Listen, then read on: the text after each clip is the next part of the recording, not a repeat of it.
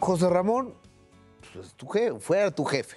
Sí, sí, sí. Eh, bueno, más que mi jefe, fue un, un maestro para mí. Yo he tenido la oportunidad de tener grandes maestros, así como te mencioné al Che Ventura, te mencioné a Francisco Javier González. De pronto aparece José Ramón en mi camino. Yo digo, bueno, tengo que aprovecharlo. Tengo que aprovecharlo, tengo que pegarme a él y tengo que aprender lo más que pueda de José Ramón en estos años. La- el destino me ha dado una oportunidad maravillosa. Aprender al lado de José Ramón. No la vayas a desaprovechar, decía dentro de mí. No la puedo desaprovechar. Sería un estúpido si yo no aprovechara esta condición. Y, hacía lo que tenía que hacer. O sea, yo no, yo no buscaba... eh, El protagonismo era para José Ramón. Nosotros estábamos para trabajar junto a José Ramón y apoyarlo en todo lo que hiciera. Eh, y bueno, yo creo que yo, la verdad, siempre estaré muy agradecido porque aprendí muchísimo. Un gran periodista, José Ramón. Un gran periodista, excelente periodista. Pude conocerlo más allá también.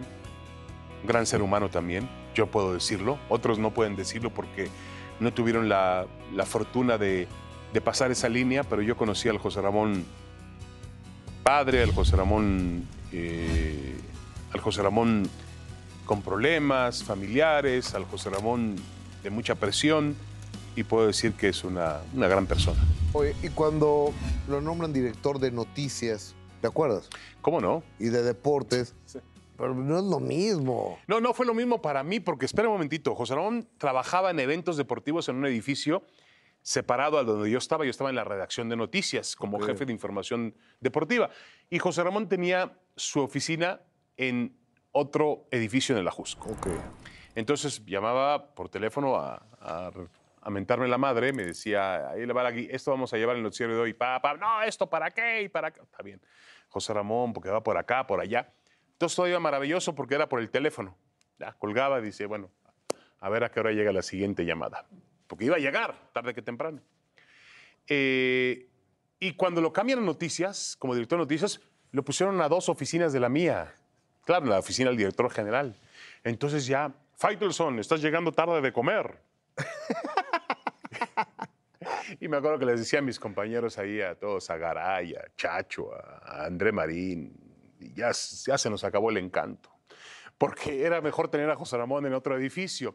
Pero yo creo que, eh, bueno, además José Ramón, una persona muy preparada, con capacidad, me acuerdo que hizo la cobertura, José Ramón encabezó la cobertura que fue muy premiada como director de noticias, la visita de Juan Pablo II a México, que fue una cobertura realmente impecable porque pudo compaginar la opinión de grandes expertos en teología, en, religión y, a, poner también periodistas por el impacto que significaba la visita del Santo Padre.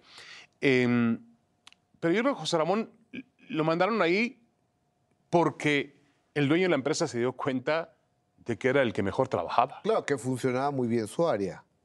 José Ramón entregaba números. Entregaba números y entregaba además una administración muy limpia. Primero porque era un, siempre fue un tipo muy, muy decente y alejado de la corrupción que siempre ha existido en muchas empresas y en muchos rubros. José Ramón nunca tocó un centavo que no le correspondiera. Eso es una realidad. Y eh, administraba bien, administraba barato y lograba un, un beneficio para la empresa muy importante, generaba dinero, peleaba contra el monstruo que era Televisa, Televisa. en ese momento, ahora ya no lo es, no, no es cierto. Entonces, este, eh, yo creo que ese fue, Gustavo Adolfo, la decisión de, eh, del señor Ricardo Salinas Pliego de darle la dirección de noticias. Eh, no duró mucho tiempo, No, fue realmente muy volátil, era complicado, pero yo creo que fue un reconocimiento a la confianza que eh, Salinas Pliego le tenía a José Ramón.